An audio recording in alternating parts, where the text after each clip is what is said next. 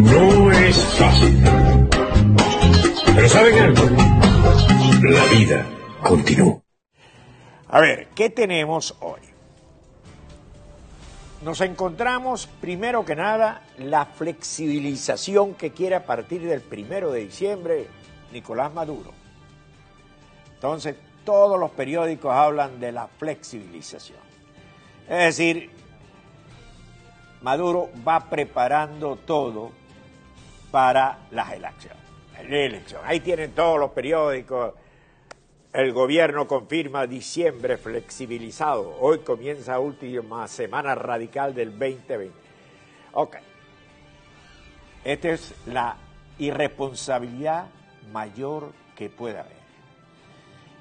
Es decir, de aquello cerrado frente al COVID, ahora hay que relajarlo a partir de la próxima semana, porque simple y llanamente elecciones quiere Maduro. De hecho, tenemos una declaración de Maduro, no sé si la tenemos ya. ¿La tenemos ahí? La declaración, colo colócamela. Esta semana que empieza mañana 23 de noviembre hasta el domingo 29 es la última semana de cuarentena radical necesaria de este año 2020. Y después viene diciembre, diciembre, seguro, con los números que tenemos, con las estadísticas que tenemos, podemos soltar la mano, pero con seguridad, con el tapaboca, con la limpieza de las manos, con el distanciamiento. No se vuelvan locos, que nadie se vuelva loco. ¿Sabes dónde se pega el coronavirus? Cuando tú haces una comida, un grupo de gente, entonces se sientan todos, se quitan esto y empiezan a hablar. Solamente que haya uno, contamina a cuatro, cinco, diez que estén ahí comiendo con él. Cínico, cínico totalmente. ¿Ustedes vieron esos libros que están atrás? Eso forma parte de la escenografía. No se debe haber leído uno. Ni, ni siquiera una novelita de Marcial La Fuente Estefanía. Esos libros, esos libros. Pura, eso es escenografía, igualito que la fotografía. Bueno. Pero los alacranes, por cierto, siguen viajando en unos aviones lujosísimos. Creo que tenemos el Twitter ese también. En unos jets, fíjense. Ahí está. Los alacranes en plena campaña electoral. De pueblo en pueblo Ok. Qué genial. Bueno, todo lo que quiere es montar un show enorme para que se vea que necesita un coro para un fraude. ¿Y por qué digo que es un fraude? Si nosotros vemos la, la encuesta de consultores 21, 78%, 78%, 78% indica que la población no participará en la elección. 78. Además, también nos da, nos da el data análisis la evaluación del, de los líderes, de los líderes políticos de Venezuela. Guaidó con 27%, María Corina con 21%, Leopoldo López con 16,2%, Maduro con 14% y Capriles con 14%. Fíjense la evaluación de Maduro, 14%. Entonces usted cree que ese ser va a entusiasmar para que la gente vaya a votar. Los van a ir a buscar en la casa con la excusa de protegerlo frente al COVID. Porque la gente no va a ir a votar. La gente no va a ir a... El 83%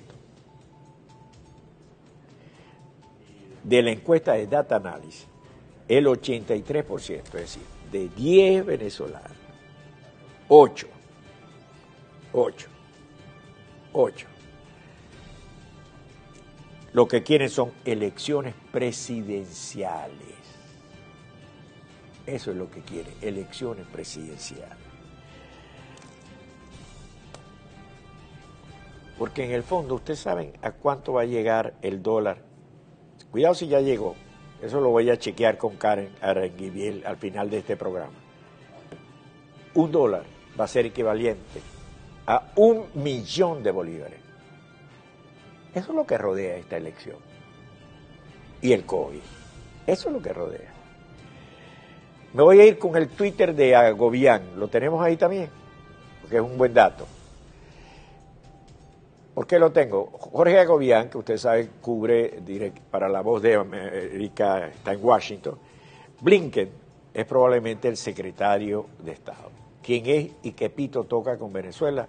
Blinken se desempeñó como secretario de Estado adjunto durante la administración de Obama.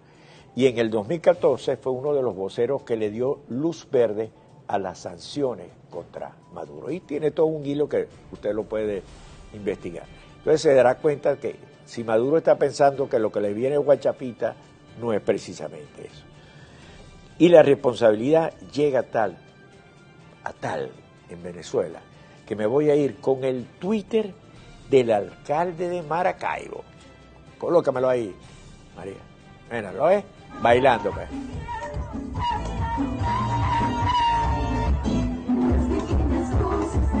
¿Qué tal, eh? ¿Y el COVID? ¿Y el COVID? Son unos irresponsables. Son unos irresponsables. Son unos irresponsables. Entonces, ¿usted cree que hay elecciones? ¿Usted cree que la gente quiere participar? Esto es un show. Un show.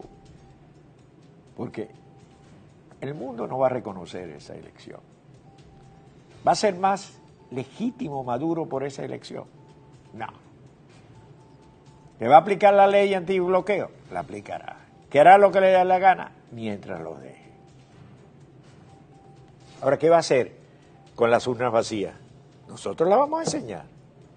Nosotros vamos a enseñar a los militares buscando a la gente para llevarlo a votar. Es fácil. No es fácil. Pero ¿saben algo? La vida continúa.